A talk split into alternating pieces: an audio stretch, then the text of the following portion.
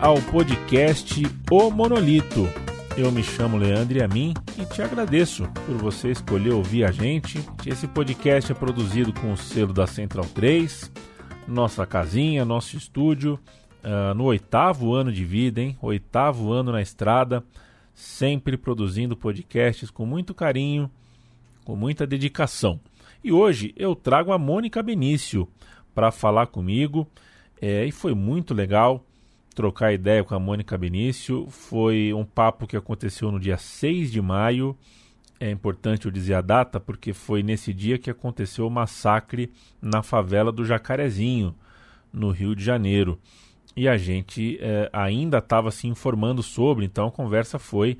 É, é passou por isso, né? A gente ainda estava na temperatura dos acontecimentos é, para refrescar a memória, né, o massacre no Jacarezinho foi é, a investida da Polícia Militar do Rio naquela favela, que inclusive é a mais negra do Rio de Janeiro, né, a favela mais negra do Rio de Janeiro, e foram quase 30 mortos, né, foram 27 é, pessoas mortas oficialmente nessa investida da polícia. Então a gente falou um pouquinho sobre isso, é, mas falou bastante, deu para falar sobre muita coisa. A Mônica Benício é vereadora no Rio de Janeiro pelo PSOL, é uma cria da Maré e é viúva da Marielle Franco, o que significa que o crime mais emblemático desse Brasil, desse Brasil desses últimos anos, esse Brasil que a gente vive e mal reconhece, é, é, um crime que faz parte não só da vida política da Mônica Benício, como também da vida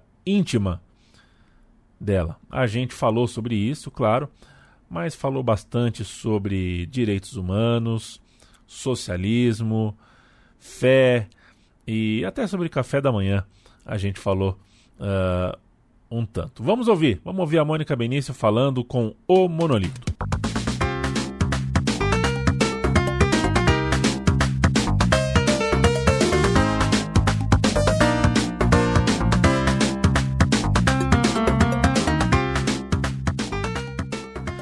Mônica Benício, é prazer imenso em conversar com você. Mônica, vereadora em atuação, estamos em 2021, arquiteta de profissão e cidadã, né? Cidadã para a vida, que conta com a minha mais alta admiração pela trincheira que ocupa, é, pela luta pelos direitos humanos, pela luta corajosa em nome do amor, em nome da liberdade, em nome do amor livre e que viu a vida, né? Cresceu, viu, começou a ver o mundo a partir da maré, é, de onde é uma cria. É, só que hoje já não sei de onde que vê a vida, né? De algum lugar que é de difícil, é um ângulo difícil. Eu, eu sei que é um lado legal, eu sei que é um lado que eu quero estar tá perto, quero estar tá junto, mas, enfim, essa pergunta seria vaga demais, né? Não quero começar perguntando de que lugar você vê a vida, que é uma pergunta muito vaga. É, mas antes de qualquer coisa, eu quero perguntar para você sobre. É, é, mais ou menos isso, né? Quando você acorda, qual é a tua rotina diária, Mônica? Como é, é, é, é, é a saudade que te tira da cama? Qual é o gosto do teu café da manhã? Essa nova vida que você tem, né, nesses seus últimos anos, é, o, como é que ele começa? Como é que você faz o teu dia? É que bom que você mudou um pouco a pergunta, né? Porque se é da onde eu vejo a vida, ia ficar sessões de terapia aqui para a gente conseguir definir isso. Olha, é, eu acho que o que tira a gente da cama de manhã é a, a certeza de que a gente pode contribuir para uma mudança nesse mundo, né? Porque num país que não precisa ter provas, basta ter convicção? É importante que a gente acredite que a nossa força de trabalho, que a nossa luta consiga contribuir para uma modificação de fato. E durante muito tempo, né, principalmente depois do assassinato da Marielle, que vão completar aí já três anos e dois meses, esse, esse primeiro momento do dia ele sempre foi muito difícil. E por muitos motivos, né? Eu acho que é um, um dos momentos que a gente está mais reflexivo no nosso dia. E nas viagens que eu fazia de um lado para o outro do mundo, teve uma coisa que me ajudou muito a ressignificar esse momento, que para mim é ainda a parte mais dolorosa do dia, que era pegar umas cartas que eu recebia ao longo das viagens e eu colocava nas paredes do, do hotel de frente para a cama. Porque como também a rotina das agendas era, era muito grande, eu acabava perdendo tanta noção de hora, né, noção espacial. Então, às vezes na mesma agenda eu passava, numa mesma viagem eu passava por quatro, cinco hotéis diferentes, fazendo agendas diferentes. Então, perdi um pouco a referência e colocava essas cartas na frente, né? Eram cartas geralmente com muito carinho, de solidariedade. E isso me ajudava muito a ressignificar o porquê eu precisava levantar. É, e num primeiro momento era uma pauta exclusiva de justiça por Marielle, que falava a respeito da busca do, da resolução, né, do inquérito. E depois eu acho que eu começo a perceber que Justiça por Marielle se faz dessa maneira também. Esse é um dever que o Estado brasileiro tem, né, que é responder quem foram os mandantes do assassinato da Marielle e as motivações.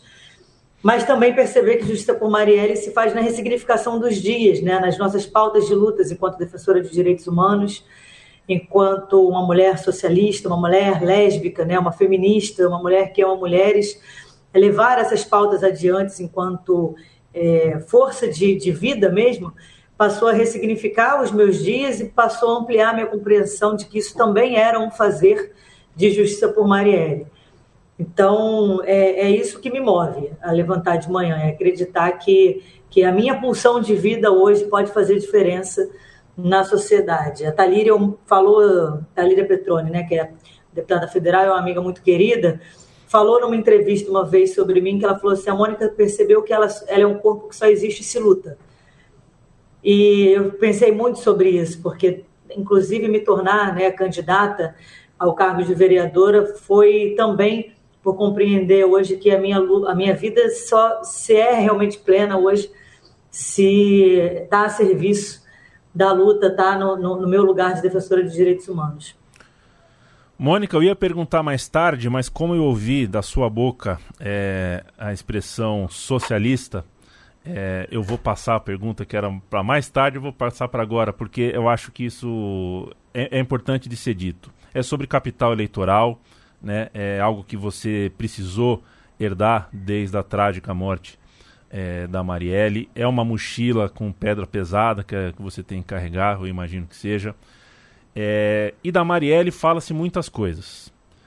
Só que não sei se é uma impressão minha, eu não sei se você concorda, mas eu ouço uh, na adjetivação da Marielle muito sobre feminista, ativista, lésbica, direitos humanos, mas a palavra socialista é pouco associada, porque a gente usa pouco a palavra socialista. Parece que é um tabu a gente falar Marielle era socialista, a luta dela era socialista e existe uma luta socialista parlamentar ali dentro, gente que foi eleita para brigar por essa pauta.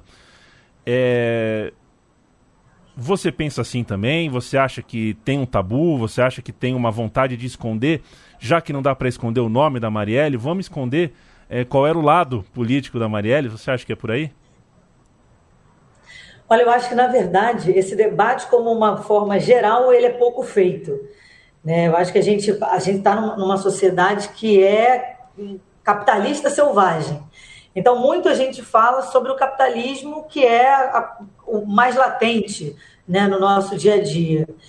E o socialismo por si só já é um, um, um terror né, para os capitalistas selvagens. Então, eu acho que, para além do, do, debate não ser feito, né, é, também se é muito pouco discutido. E isso é uma coisa que eu gosto muito de marcar quando falo a respeito da identidade da Marielle. Eu coloco ela nesse lugar da mulher socialista, né? Porque o debate do socialismo é justamente a gente fazer a compreensão hoje de que a gente luta por uma sociedade que seja mais justa e mais igualitária. Né? Se a gente for trazer esse debate para esse momento, para essa conjuntura que a gente atravessa da pandemia, que a gente agora, né, mais de um ano pós-pandemia, mais de 400 vidas perdidas, a gente começa a falar sobre a quebra de, de patente, por exemplo, da, da indústria farmacêutica, para a gente ter a produção de vacina, enfim, é, nós socialistas estamos defendendo isso desde o início. Né? Então, se tudo tivesse sido feito como nós, mulheres socialistas, idealizamos, a gente estaria sem dúvida nenhuma numa outra conjuntura. Só que isso é uma ameaça a esse sistema capitalista. Né? Isso é uma coisa que, que afronta esse sistema que está aí. Então, é pouco discutido e, como um projeto político, é, é interessante para essa ordem vigente que isso seja cada vez menos discutido, que isso seja cada vez menos colocado nos termos do seu significado.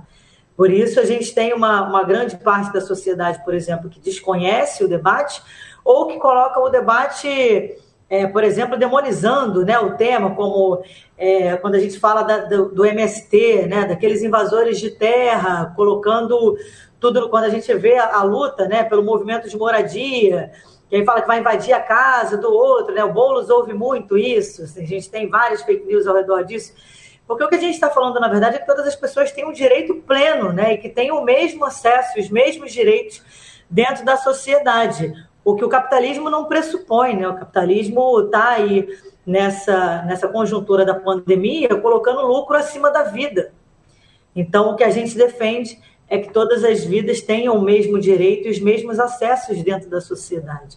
Por isso, é, não é nem um pouco interessante que a gente discuta a essência do socialismo dentro, dentro da nossa, né, do nosso meio de convivência aí social.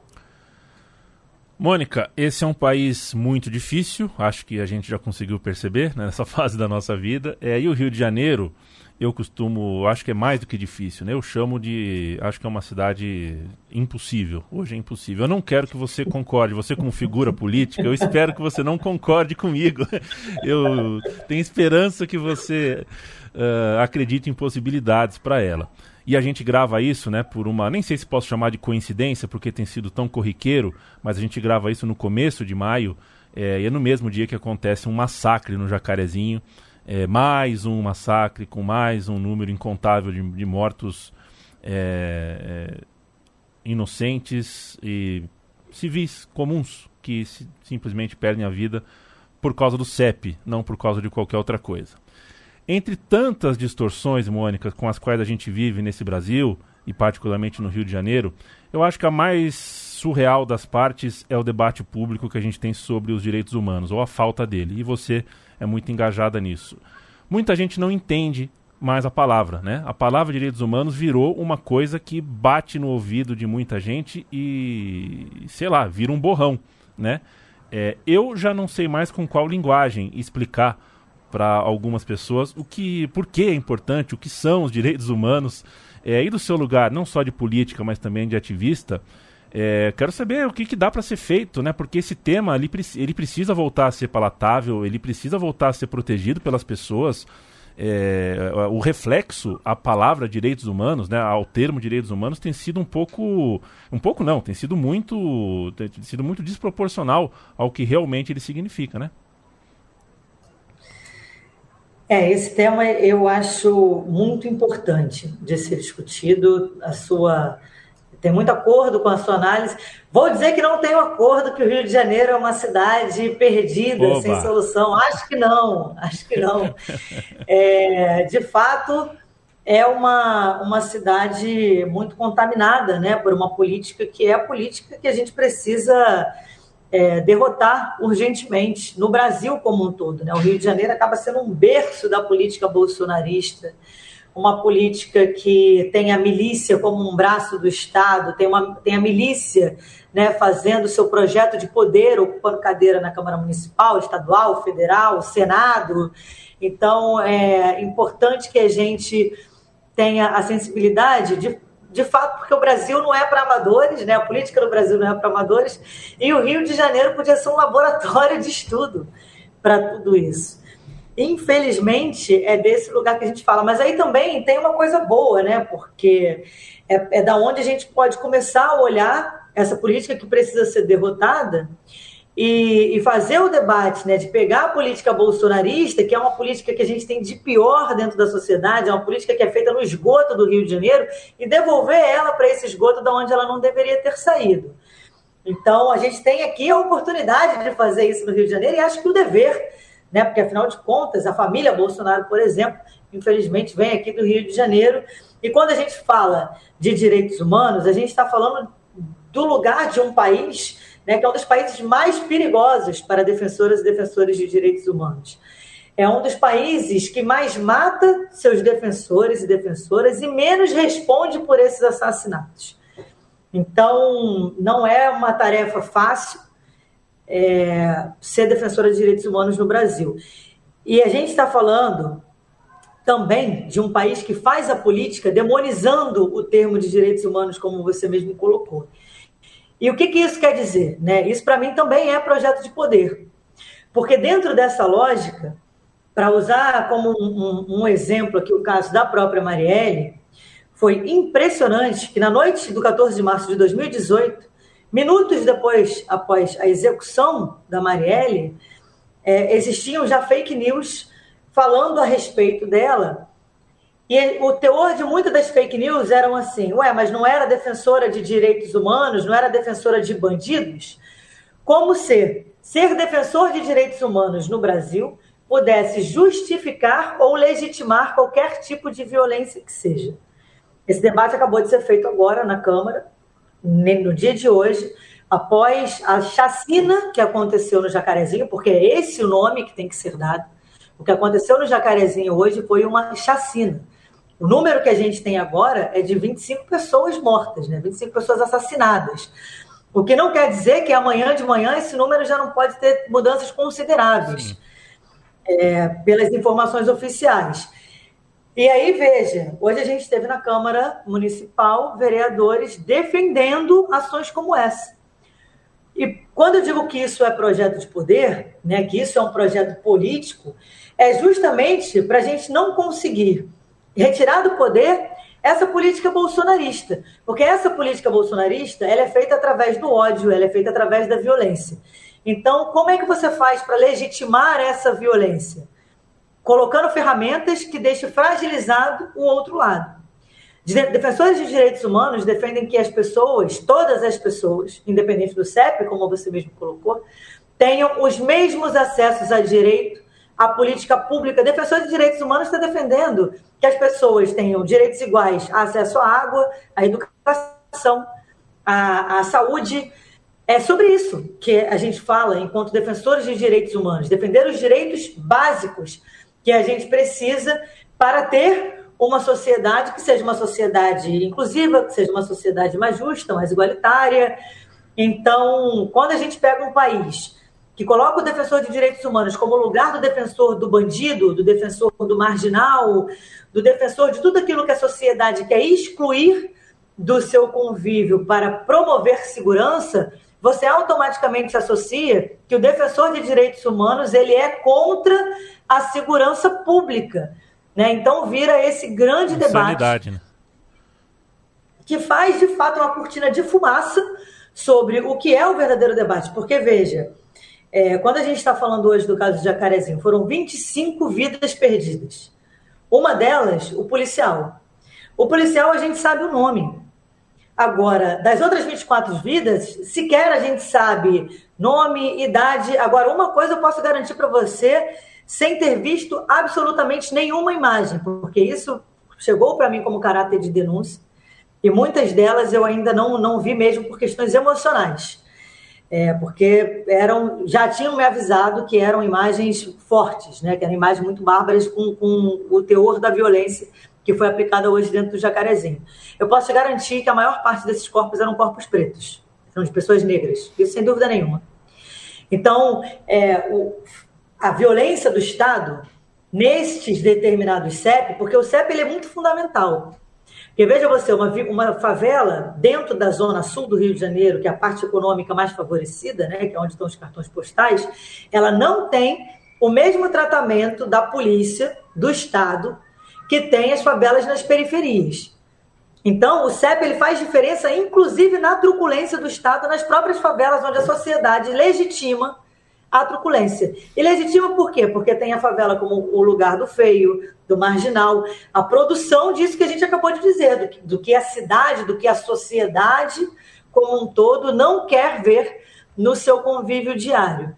Então, é muito interessante para essa política, principalmente a política feita pela direita, pela ultradireita, então nem se fala, que é a criminalização do defensor e defensora de direitos humanos, que é justamente colocar nesse lugar. Ué, mas você não defendia bandido? Portanto, legitima qualquer violência contra o corpo do próprio defensor e que faz desse corpo descartável. Quando a Marielle é uma vereadora democraticamente eleita, com quase 50 mil votos, na capital do Rio de Janeiro, ela é executada num crime que hoje não se discute mais se foi ou não um crime político. Foi um crime político.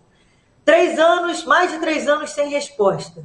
O que, que a gente diz hoje como mensagem, né? tanto para a sociedade do Rio de Janeiro, quanto do Brasil, quanto a sociedade internacional? Que hoje, no Rio de Janeiro, a gente tem um grupo político capaz de assassinar como forma de fazer política. Mas por que a Marielle? A Marielle era uma mulher negra, num relacionamento lésbico, defensora de direitos humanos, socialista.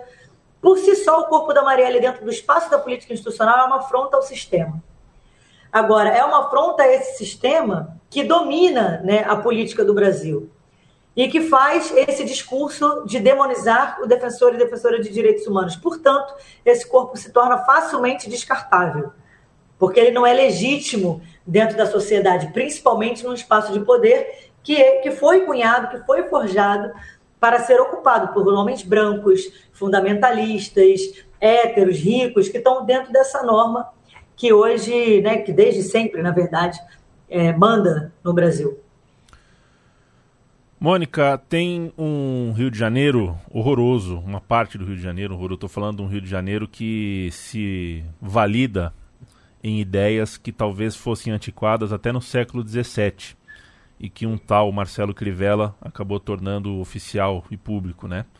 É um Rio de Janeiro que usa da religião para fazer uh, a mais medieval das políticas e que vira e mexe, enfim, a gente viu tantos terreiros sendo quebrados, tantos estilos de vida sendo diariamente uh, agredidos, né?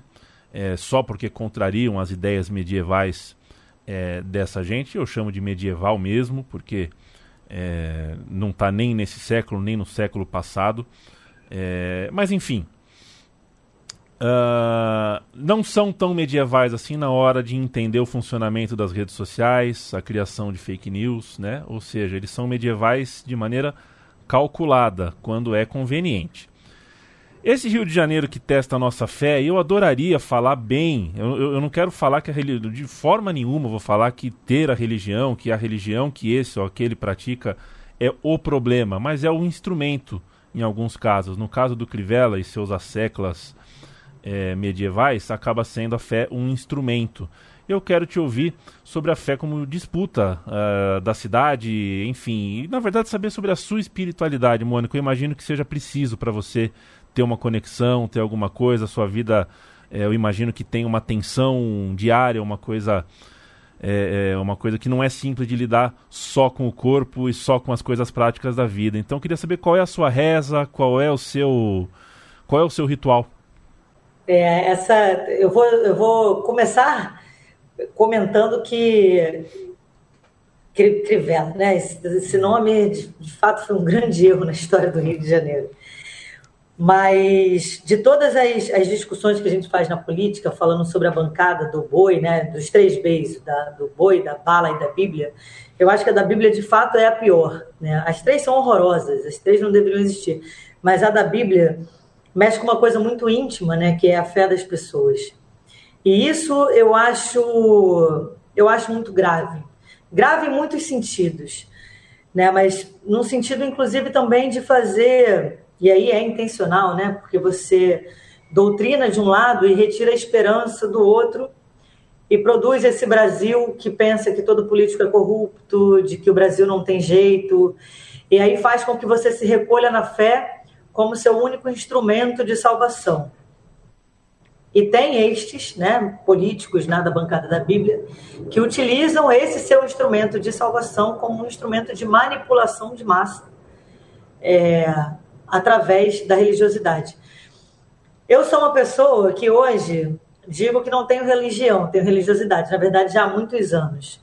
Eu fui criada na na Maré, e aí a minha parte, boa parte da minha família era de origem católica, mas nunca foram católicos de irem à missa todos os domingos, enfim, ter uma, uma vivência dentro da igreja.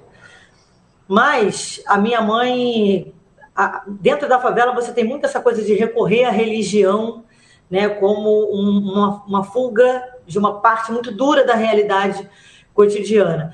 Então, eu muito cedo, a minha mãe começou a me levar para a igreja, para a missa, e aí me colocar para fazer aquelas atividades, porque muitas vezes a igreja oferecia é, o, o, momento de lazer né, do final de semana, as alternativas ali. Então eu passo a tocar piano na igreja, na missa. Veja você. Já muito cedo. Só que depois, na adolescência, eu começo a ler outras coisas e aí tive muita afinidade com, por exemplo, pensamento da filosofia budista, com pensamento da filosofia espírita kardecista. E aí, em algum momento, eu fui vendo é, coisas que pareciam, né, que eu tinha afinidade, que eu me identificava intelectualmente, espiritualmente, ou não sei de que ordem, e fui colhendo partes de cada religião para mim. E hoje isso se desdobrou com a Umbanda, se desdobrou com o Candomblé. Então, eu sou um pouco da máxima do fazendo bem que mal tem. É, eu hoje faço, volto, né, com uma com uma rotina de autocuidado que inclui, inclusive, a meditação, é, que inclui os cuidados, inclusive, num terreiro de candomblé, do qual eu tenho muita afinidade, é, com a questão dos banhos, dos rituais de proteção, isso é uma coisa que, que eu gosto muito e que sempre pelo qual sempre tive muito respeito. Então fica um, um, um pouco nesse lugar, né? Transitando aí é, por muitos mundos, mas depois do. do eu estava num momento de espiritualidade muito forte, estudando, de estudo, de prática e tudo, no, quando a Marielle é assassinada. E aí é, foi uma dor tão profunda com aquilo ali que você é, é, justamente um momento dessas provas maiores que você acaba colocando a sua fé em teste, né? E eu fiquei tão irritada com tudo aquilo, tão é, abalada com tudo aquilo, que eu não deixei de acreditar em Deus, não. Eu briguei mesmo com ele. Não, eu realmente não queria papo. Era aquela meus amigos ficam sacaneando assim: ah, você parou de falar com Deus e quer que ele saiba disso. Eu falei: é, eu quero que ele saiba que eu estou irritada com ele. Aí um amigo que é ateu, ele ficava sacaneando isso mesmo, Mônica. Você não acredita mais em Deus, mas quer ter certeza que ele sabe disso. Eu falei, exatamente, certeza que ele sabe disso. Mas, enfim, assim, foi um momento muito difícil, né? Porque a fé, é, no exercício, você acaba entendendo que é justamente não que ter a vontade de que Deus faça todas as suas vontades e até as suas vontades, mas ter a certeza de que ele vai fazer, que ele faz o que é melhor para você e o que, enfim, é... mas isso é um exercício que, que foi abalado por um tempo e hoje eu, eu retomo desse lugar.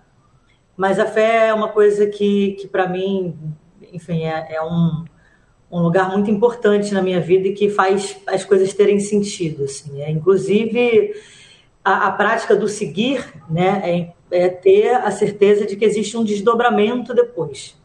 E aí, seja de várias ordens, né? não estou aqui filosofando se é, é anjos tocando harpas ao redor de um lago, enfim mas é uma questão energética de acreditar que o fim da matéria aqui ele não é o fim de tudo. Ah, não é uma tarefa fácil, não, te confesso. Não, tenho certeza que não. E te digo que é, na minha vida particular tenho inveja dos que conseguem ter mais conexão. Eu tenho muita dificuldade em conseguir, principalmente com as questões sobre o luto, sobre o saber que não acaba aqui, né? Essa ideia, quando, quando eu lido com uma morte, a minha mãe acha que continua em algum lugar. E para ela isso é um pouco mais fácil. Torna, uh, torna o luto um pouco mais fácil. Eu, eu me desespero porque eu não consigo penetrar nesse pensamento. E gostaria, gostaria de pensar. Não sou o tipo de ateu orgulhoso de ser ateu. Eu preferia, eu preferia é, arder menos uh, em algumas questões. Eu sinto um pouco até de inveja de quem consegue e, sem dúvida, é um esforço de médio, longo, longuíssimo prazo. É um esforço de vida, né? É a gente vai sempre aprendendo. Ô, Mônica. É, eu... eu... fiz o caminho contrário. Eu tentei não acreditar em Deus, mas não, consegui, não fui muito bem sucedida e achei melhor fazer as pazes. Perfeito. Ô, Mônica, no cenário, no cenário político do Rio de Janeiro, do qual você faz parte, tem uma ala que a gente, a gente identifica né, pelo nome de As Sementes, né? são mulheres negras que militavam junto e militavam como a Marielle, com você. Estão é, aí, né, passaram pela última eleição, pelo último escrutínio das urnas com um relativo sucesso. Estão uh, na luta, estão na luta formal e também nas ruas, né? Estão tão, estão aí prontas para o futuro, prontas para o que vem pela frente. E eu não quero fugir do termo semente, né? Vou brincar com o termo semente e dizer que, enfim, se a gente está falando de semente, a gente está falando de plantio e colheita. E eu acho que a gente ainda está na fase do plantio. Essa colheita a gente vai ver daqui 10, 15 anos é, realmente qual é o tamanho dessa história. Eu queria ouvir um pouquinho de você sobre isso, sobre, sobre essa ala, sobre essa turma dentro do ambiente formal da política do Rio de Janeiro? Como que é essa troca? Como que é esse diálogo? Se vocês conseguem se articular de um jeito que te, te satisfaça? Se vocês conseguem enxergar um futuro realmente próspero? É tudo isso é muito novo, né? É, a gente tem a questão do, das sementes em si, falando de um, de um desdobramento pós o assassinato da Marielle, mas eu acho bom a gente marcar, porque a Marielle tinha um, respeito muito profundo pelas que ela sempre falava isso, né, como uma referência muito importante para ela, das que antecederam, né, das mulheres que estavam ali construindo antes. No, na própria campanha da Marielle em 2016, a expectativa não era muito grande, né, de que a, sequer que a Marielle fosse eleita. Então, foi uma, uma campanha que ela foi tomando um corpo e uma força nas ruas, é, no seu processo, que refletiu na urna de maneira muito inesperada. Né? Os mais otimistas acreditavam que a Marielle podia ter ali uns 5 mil votos, ralando muito. Essa expectativa ao longo da campanha, quando a gente foi percebendo né, um, um, uma uma mobilização das pessoas acreditando nas pautas e somando na campanha com a gente. Isso foi tomando mais corpo e no final de tudo a gente pensava assim: caramba, se Marielle fizer uns 15 mil votos, vai ser lindo, vai ser um negócio que já valeu todo o esforço, valeu tudo. E foi inacreditável, né? A Marielle foi eleita com 46.502 votos. Foi a quinta pessoa mais votada né, na cidade do Rio de Janeiro e a segunda mulher mais votada no Brasil. Um troço assim, inacreditável. E um, um, uma coisa importante nisso é justamente perceber que o que a Marielle representava naquele momento ali, com as pautas que trazia, que se elegeu dizendo eu, mulher negra da favela, né? Essas eram as pautas ali que a Marielle estava colocando, era a vida das mulheres, sobretudo das mulheres pretas, e a garantia do direito à cidade. É... Essa expressão nas urnas falou de uma pulsão de urgência da cidade do Rio de Janeiro. Então, eu acho que isso é importante da gente ver o tamanho que, que, que, essa, que essa mulher se torna na campanha dela, que vira o reflexo da expressão dela da força de vereadora, fala de uma urgência que a cidade do Rio de Janeiro viu como esperança ali no, no corpo da Marielle nas pautas de luta dela. Quando a Marielle é executada da maneira como é, como ela é assassinada da maneira como foi, a mobilização social diante disso é impressionante. E falo isso de um lugar como de uma das pessoas, posso garantir para você, que mais amam a Arielle no mundo. E se tivessem me contado, eu diria que, tipo, impossível. Só que essa construção né, da Marielle figura pública, que se torna símbolo de resistência, ela é construída coletivamente. Isso é importante a gente ver, porque é uma força coletiva, inspirada nessa força, da Marielle nas pautas de luta e no que ela fazia, no seu fazer político, que mobiliza a sociedade a se indignar com tanta violência e dizer assim: olha, o recado da noite do, do 14 de março era dizer que a barbárie estava instalada, né, de que a qualquer preço e a qualquer custo a política que temos hoje não aceitaria que nada do que a Marielle representa ameace esse espaço de poder da política institucional que é composta aí dessa discussão que a gente já veio falando dos homens brancos, fundamentalistas, direita, enfim. E aí, ali, a gente tem uma divisão é, histórica no, no, no, no, Brasil, né, na política do Brasil, que é muito simbólica, porque o que a gente está falando da comoção social não era disputa entre a esquerda e a direita.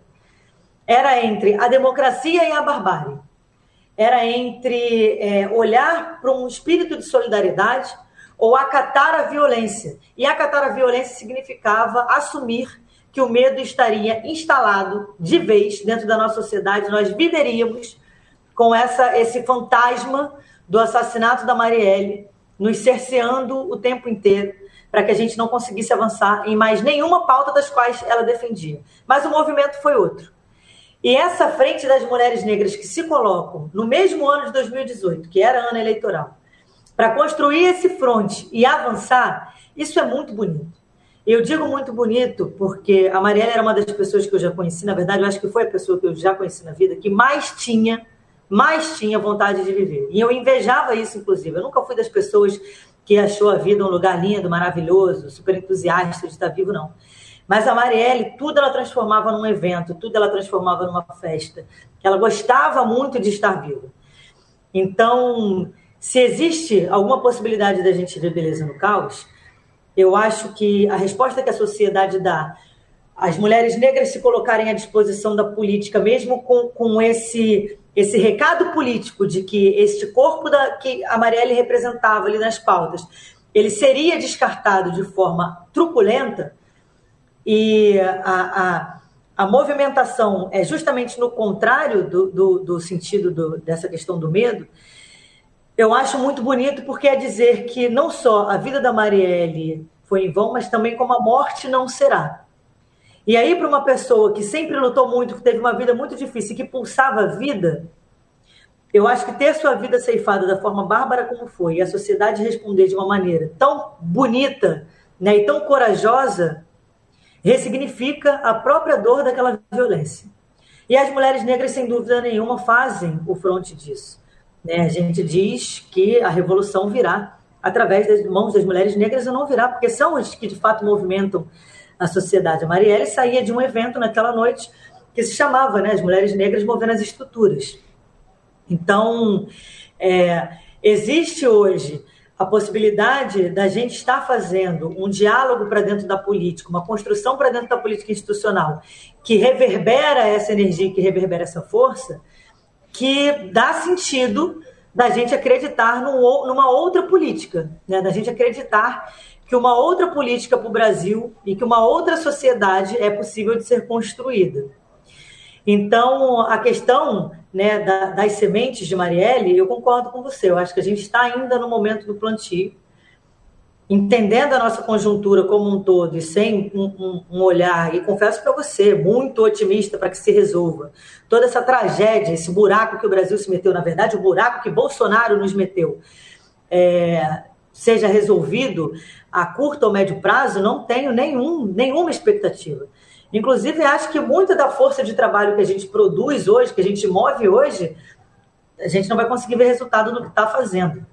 Mas nem por isso eu acho que a gente tenha motivo para desanimar na, na vontade do fazer, na energia da produção do fazer. E essa, essa, esse desdobramento né, da ocupação das mulheres negras no espaço da política, eu acho que é fundamental e é urgente que a gente, inclusive, faça discussão para que isso não se perca. Né, para que a gente não deixe aí, como a gente sabe que o Brasil é um país que tem uma memória muito curta, que a gente não, não deixe que isso se perca, entendendo que a gente tem é uma sociedade onde o racismo é uma questão estrutural. Né? Então, é importante que a gente continue trabalhando para que a gente possa plantar né, mais sementes, para que a gente possa colher os frutos disso o mais brevemente possível. Mônica, você citou a beleza no caos. A gente está terminando essa entrevista e. É... Eu falo pra caramba, né? Não tenho poder de síntese, não. Eu, desculpa. Eu, eu queria... Na verdade, até tem, mas quando eu estou em entrevista mais à vontade, eu falo mais.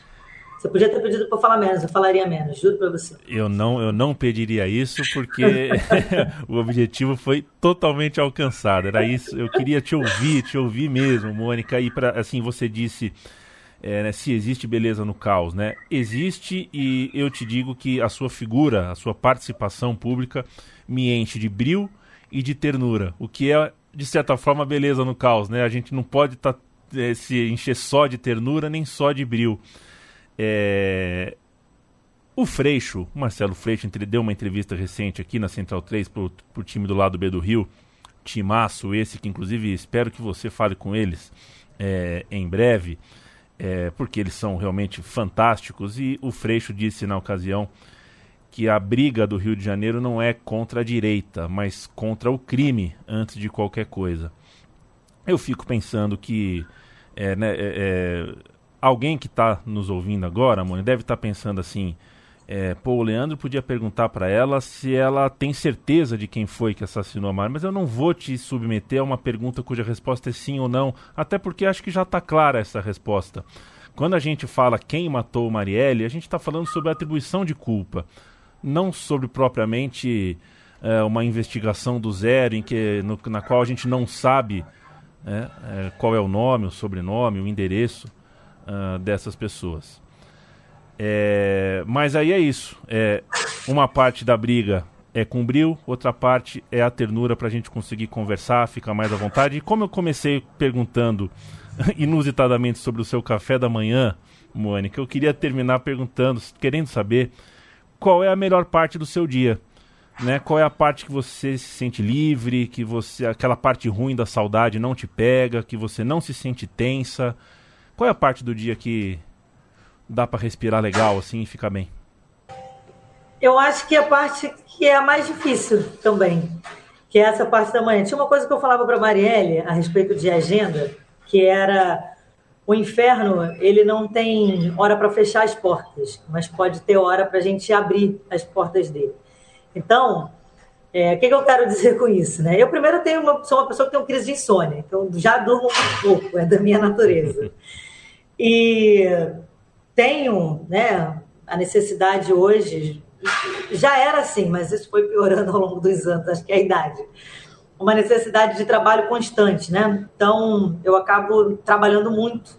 E hoje, a, questão do trabalho, ela não é a parte mais fácil do dia, né? Justamente porque a gente tem episódios como hoje, a chacina do Jacarezinho, hoje parte do meu trabalho é lidar com o processo de dores.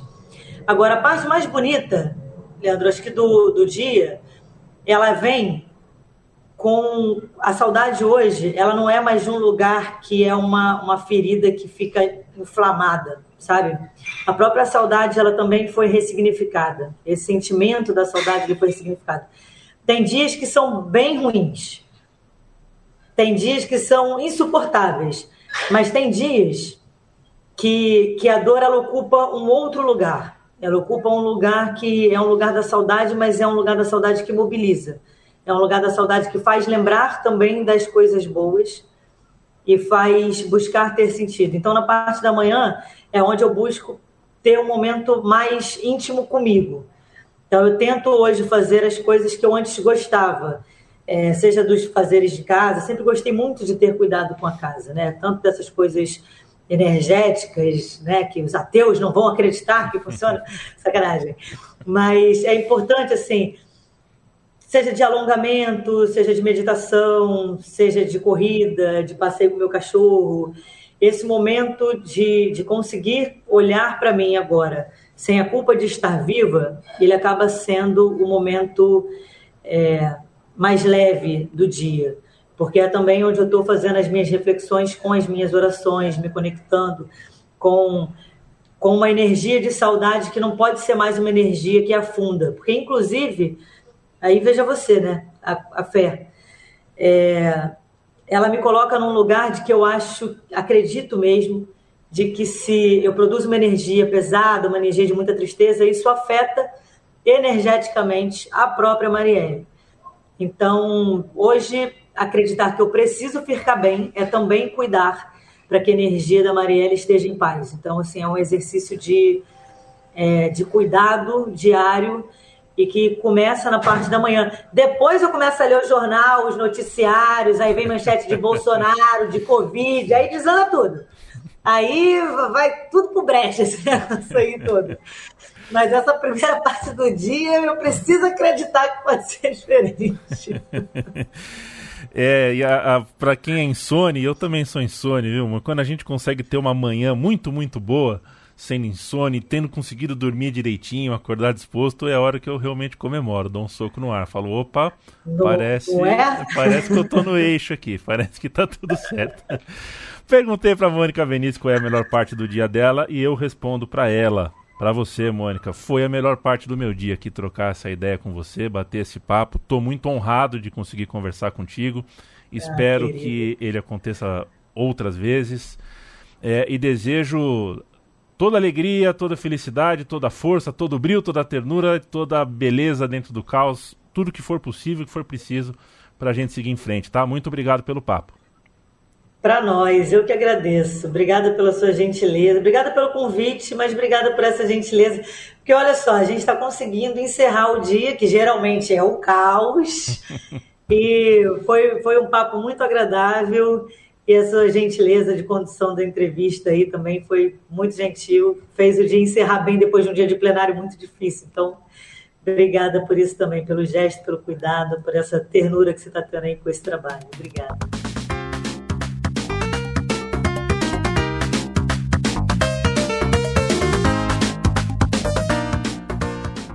Bom, agora que a gente já ouviu o papo inteiro, espero que você tenha uh, gostado, espero que tenha sido uma conversa agradável e uma conversa uh, enriquecedora. É... E antes de me despedir, faço o lembrete de que a Central 3 é um estúdio que produz podcasts, mas é uma produtora independente. Então, para a gente se manter é, e produzindo cada vez mais, é importante que a gente é, peça a sua consideração ao financiamento coletivo da casa. A gente tem o financiamento coletivo em apoia.se barra Central 3. É o site do Apoia-se, né? Lá dentro a gente tem a nossa campanha. É... E isso é muito importante, é crucial para que a gente continue produzindo e continue é, com o estúdio de pé, continue sempre é, pensando para frente. apoia.se barra Central3. Em central3.com.br você conhece toda a grade de programação da Central 3. São uh, dúzias de podcasts produzidos é, por nós, ativos. Tem os podcasts que já não estão ativos, mas você encontra lá também. De repente você já ouviu podcast produzido pela Central 3 e nem sabe. Então, é, visite nossa cozinha, visite o nosso Apoia-se. É, e a gente volta semana que vem com o programa 3, com a edição 3 do Monolito. Um abraço.